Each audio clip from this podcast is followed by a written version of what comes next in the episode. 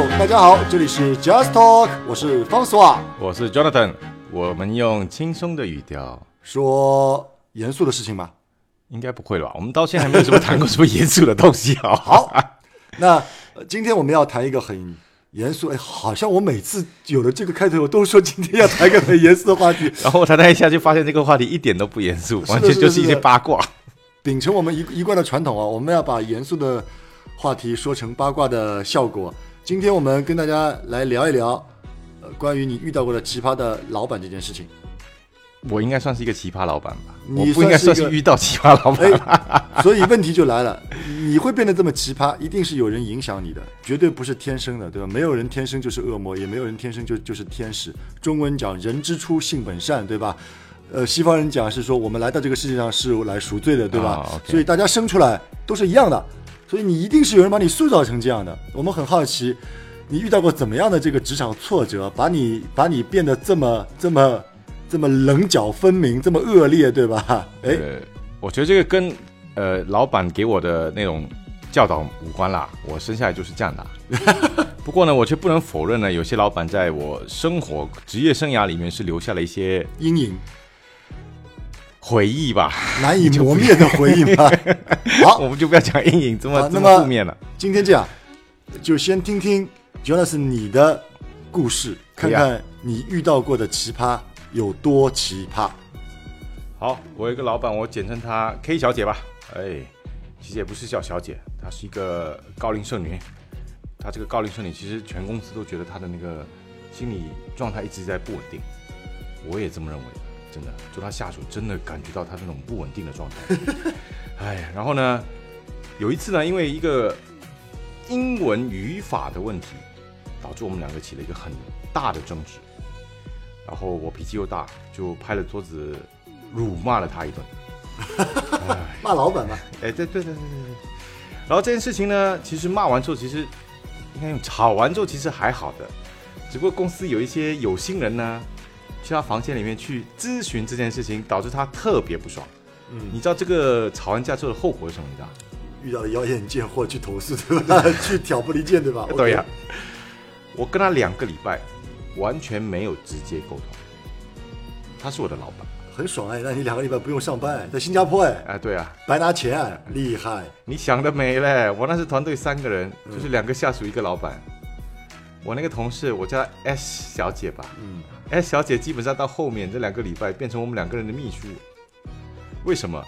她给我所有的工作安排都是通过 S 小姐来告诉我的，她不跟我直接讲话。嗯然后呢，我甚至连找她签个字，嗯我都不能进她办公室，我只能交给 S 小姐，S 小姐再交给她签字，再转回给我。嗯这两个礼拜我就是这样跟她一起工作下去的。嗯哼，所以我这两个礼拜的工作其实是特别的高效。高，也可以这么讲高效。但是就是说我那个 S 小姐同事基本上天天几乎一天要进来投诉五六次，说为了你们两个人的一吵，我基本上现在工作量加倍了，我还得帮你们两个传递，嗯呃，做快递的这样一个情况。嗯哎，那后来呢？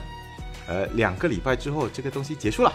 为什么？为什么？为什么？这个这个、哦这个我大家比较关心。这个是因为那个 S 小姐那天生病了，她没有来，她找不到人，找不到人这个委托传话。呃所以他就没有办法，他还办公室很小哦，他还打了一个电话说：“哎，你来我办公室，我有东西要交代给你。嗯”通过这样一次电话之后，后来才才变回正常的工作安排，，OK，可以说话了，可以说话了，可以直接给我给我工作安排，给我给我指令的的这样一个情况。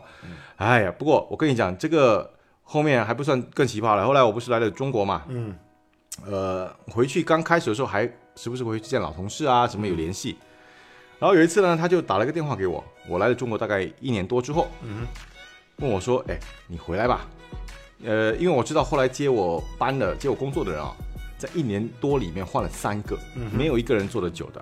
嗯然后他可能也认为我还行吧，所以就希望我回去。嗯然后我就跟他讲，嗯，我不对啊，我刚刚来中国做的也挺好的，然后我觉得我暂时不想回去。嗯，你猜结论是什么？结论是什么？从此以后我们没有联系过了，已经将近十年了。呃，我觉得这个老板对你的修炼是非常到位的，才把你塑造成你后来这个样子。所以已被你蹂躏过的下属都不应该怪你，应该怪那个内分泌不是很稳定的女老板啊，对吧？没有没有，他教会了我如何变成不是他这样的一个人啊。其实他一直是我的呃，怎么讲呢？警惕的一个一个信号。结果你变成有过之而无无不及。OK，好，我也讲一个我遇到过的一个奇葩老板，呃，是一个年纪很大的老伯伯男士，会讲一点点中文的一个外国人。哦。然后呢，他最奇葩的地方在哪里呢？他最奇葩的地方呢是说他非常的 empathy，你知道吗？是他非常有同理心，他的同理心表现在哪里呢？很奇怪，他做什么事情呢？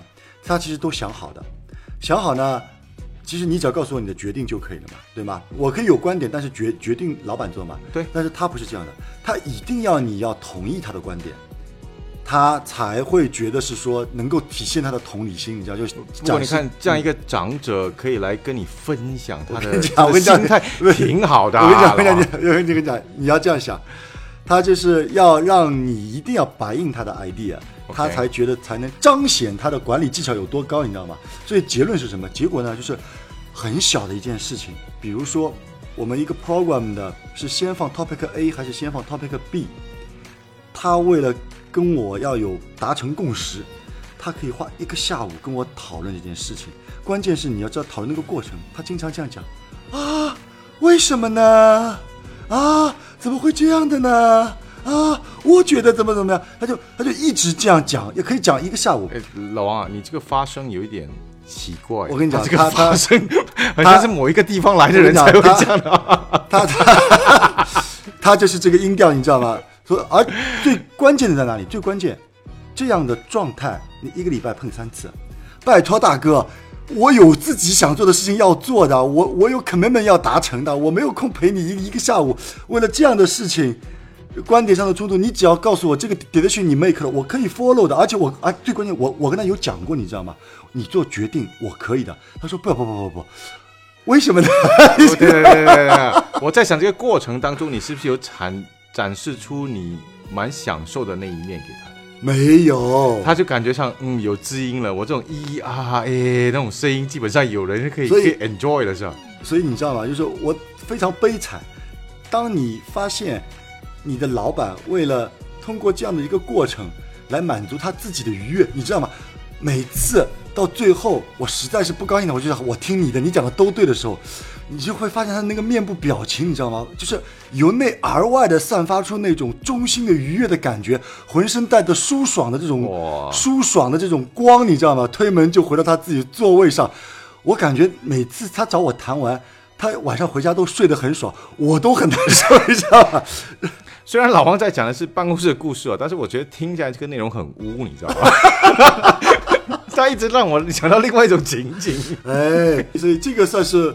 我碰到过蛮奇葩的一个老板，就他不做决定，然后一定要一定要试图无所不用其极的来说服你，最终满足的是说让他自己心里爽一把，他把他的爽完全建立在我的痛苦上，你知道吧？还要美其名名曰我是一个很 empathy 的老板，it's unbelievable。好吧，这个我只能这样讲，这个也算真的是奇葩。嗯，不过怎么讲呢？你人生也添了很多精彩嘛，不然你怎么会找到这样一个能够？欲念满足是吧？我跟你讲，能互相遇到那个就叫是冤孽，你知道？我前世做了孽。对，只不不只能说八辈子倒了 八辈子了霉？我只能这么说。好，那呃，两个小小故事分享给大家。呃，不过回过头来想想啊，老刘有多少人说你是奇葩老板？我相信有有很多吧。没有，在我面前从来没有人说过我是奇葩老板。背后的人一定有很多。背后可能你听的比我多。小米吧。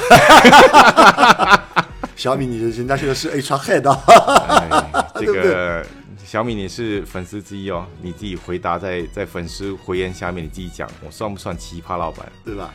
然后是一个恶心老板。对我，我有有的时候在想，有多少人会回过头讲我是一个很奇葩的？我觉得讲我奇葩老板的不多，但是讲我是一个很奇葩的人应该会很多。因为你的哈哈哈就已经很奇葩，因为我不吃午饭的，对吧？我一天只吃一一顿饭，生理条件就很奇葩。所以现在回过头去想想，当我们讲别人奇葩的时候，实际上别人过个三五载也在说我们是奇葩的。